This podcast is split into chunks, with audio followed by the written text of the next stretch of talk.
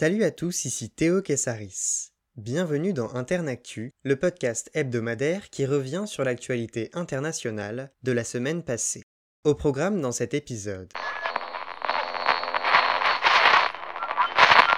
C'est un coup d'État dans le coup d'État. Ces mots du président français Emmanuel Macron, en date de lundi, font suite à l'arrestation par l'armée malienne, le jour même, du président, du premier ministre transitoire du Mali, Ba Endo et Mokhtar Ouane, et d'autres responsables. Arrivés à leur fonction à l'automne, suite au putsch d'août 2020 ayant renversé le président Ibrahim Boubacar Keïta, les deux hommes sont accusés par le vice-président de transition, le colonel Assimi Goïta, d'avoir tenté de saboter la transition. Celui-ci leur reproche d'avoir nommé un nouveau gouvernement lundi sans l'avertir. Mercredi, ils ont démissionné de leurs fonctions avant qu'une délégation internationale rassemblant la CDAO, l'Union africaine et la MINUSMA ne leur rende visite au camp militaire de Kati près de Bamako. Après les appels à la libération des responsables de la communauté internationale, ces derniers ont été libérés dans la soirée de mercredi. Plusieurs États envisagent tout de même des sanctions contre les protagonistes de ce coup de force. Baba Sissé, un collaborateur du colonel Goïta, a assuré mercredi que les négociations se poursuivaient pour la formation d'un nouveau gouvernement.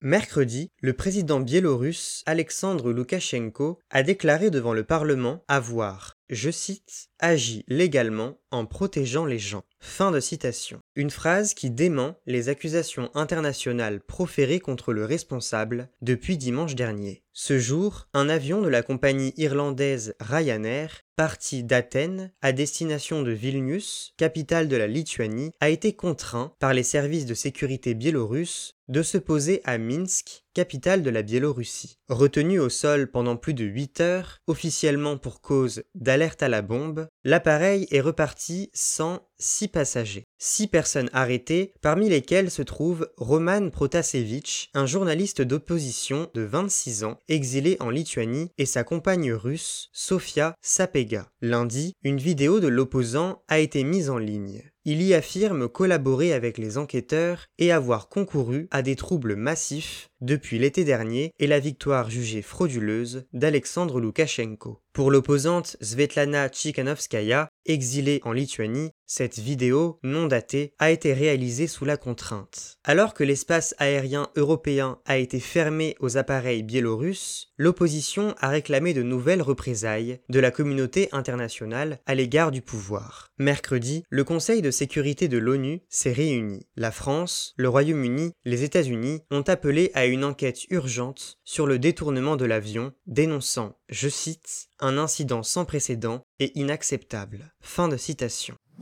La ville de Goma, en République démocratique du Congo, connaît un exode sans précédent depuis jeudi matin. Les autorités ont ordonné l'évacuation d'une partie de la ville suite au risque d'éruption du volcan Niragongo. Celui-ci, entré en activité samedi dernier, avait conduit à un premier exil des habitants avant leur retour. Constant Dima, gouverneur militaire de la province du Nord Kivu, a enjoint la population à quitter leurs habitations, à suivre les instructions des personnels humanitaires afin d'assurer une évacuation vers la ville de Sake, 20 km à l'ouest de Goma. Le responsable craint une interaction entre la lave et les gaz dissous sous le lac Kivu, localisé au pied du volcan. Ce cas de figure libérerait plusieurs gaz dangereux comme le CO2, entraînant une asphyxie des personnes vivant près du lac Kivu qui sépare la République démocratique du Congo du Rwanda. La population s'est aussi dirigée, dès jeudi, vers ce pays voisin pour trouver refuge. La ville de Goma, riche de plus de 600 000 habitants et d'une douzaine de quartiers, est coupée d'un axe régional essentiel pour son approvisionnement, la route nationale 4. Les coulées de lave ont aussi fissuré certaines routes. Depuis l'éruption du 22 mai, entre 900 et 2500 habitations ont été détruites. 32 personnes ont perdu la vie. En 1977, une éruption du Niragongo avait tué plus de 600 personnes.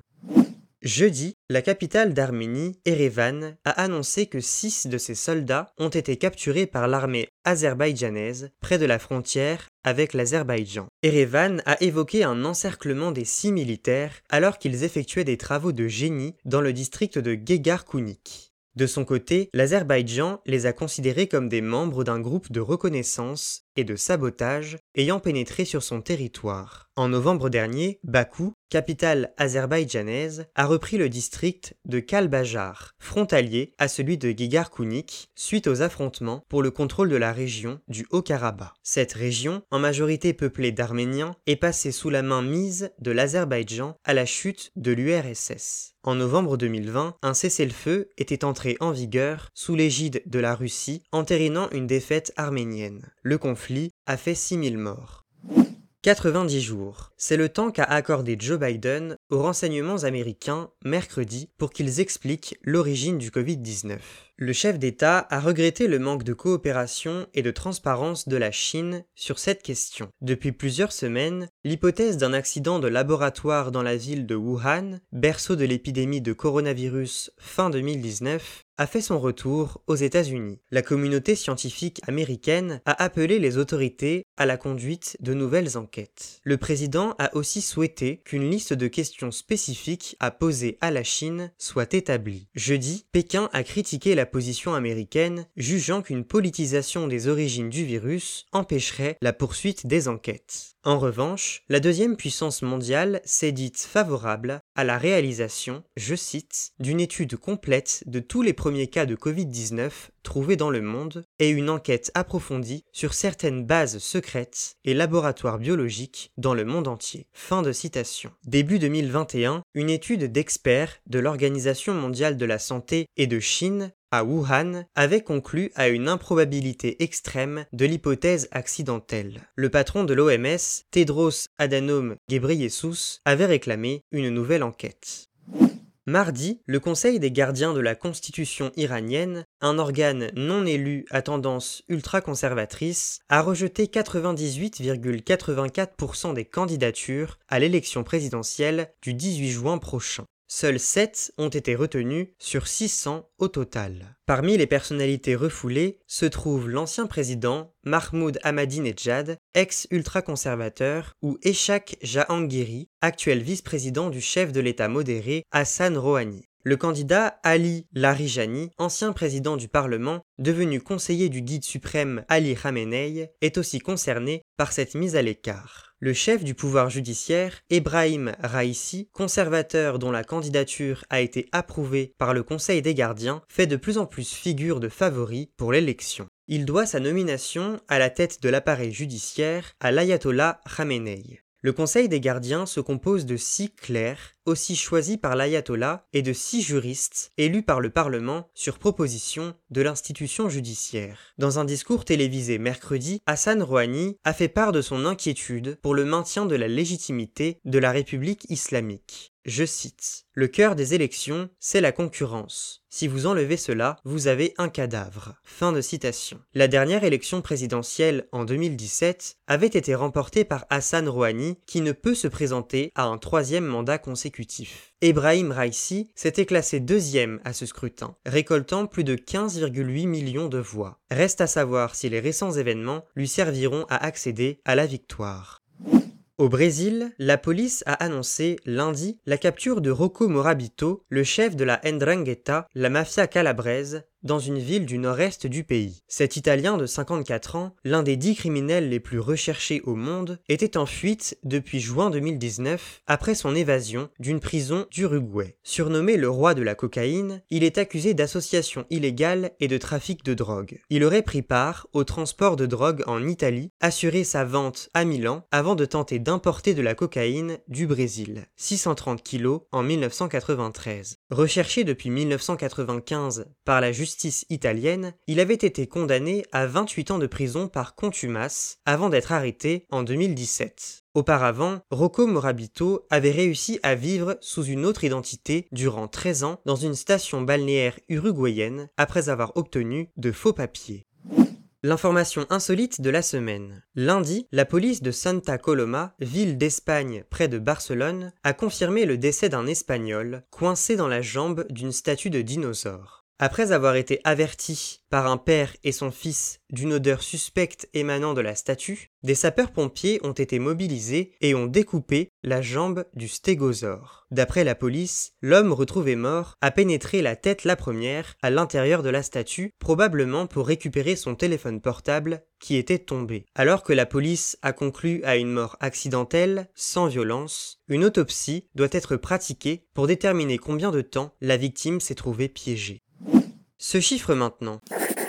1,1 milliard d'euros. C'est la somme que Berlin va allouer à la Namibie dans le cadre d'un programme financier assimilé à, je cite, un geste de reconnaissance des immenses souffrances infligées aux victimes. Fin de citation. Cette annonce fait suite à la reconnaissance par l'Allemagne, vendredi, de sa responsabilité dans la conduite d'un génocide contre les populations des Herero et Nama en Namibie de 1904 à 1908. À cette époque, les colons allemands contrôlant le pays avaient tué des dizaines de milliers de personnes issues de ces deux tribus namibiennes. Ces tueries ont été considérées comme le premier génocide du XXe siècle par de nombreux historiens. Les descendants des deux tribus vont bénéficier du montant d'aide au développement fixé par l'Allemagne et versé sur une période de 30 ans. Le ministre allemand des Affaires étrangères, Heiko Maas, a précisé que ce soutien financier n'a aucune base juridique et qu'il ne peut donner lieu à aucune demande légale d'indemnisation. En 2019, l'Allemagne avait remis à la Namibie quelques ossements de personnes assassinées. Les autorités avaient réclamé des excuses officielles et des réparations financières. Coup de projecteur sur la personnalité de la semaine. Réélu président de la Syrie jeudi pour un quatrième mandat, avec 95,1% des voix, Bachar al-Assad est à la tête du pays depuis 2000. Né en 1965 à Damas en Syrie, il est le deuxième fils de Hafez el-Assad, ancien président de Syrie, et d'Anissa Maklouf. Après une admission à l'université de Damas, il est diplômé en ophtalmologie en 1988. Quatre ans plus tard, il part à Londres et exerce comme apprenti au St. Mary's Hospital. C'est à Londres que le jeune homme, de confession alawite, rencontre celle qui deviendra sa femme, Asma Alakras, une britannico-syrienne. Peu intéressé par la politique, il succède à son père après la mort de son frère, Bassel, dans un accident de voiture en 1994. Après être devenu colonel en 1999, il est désigné président par un référendum le 10 juillet 2000. Il libéralise le régime syrien et multiplie les réformes économiques. En mars 2011, dans le sillage du mouvement de protestation du printemps arabe, une guerre éclate en Syrie opposant l'armée syrienne à des rebelles réunis au sein de l'armée syrienne libre. Ce conflit a fait plus de 400 000 morts et détruit des villes entières du pays.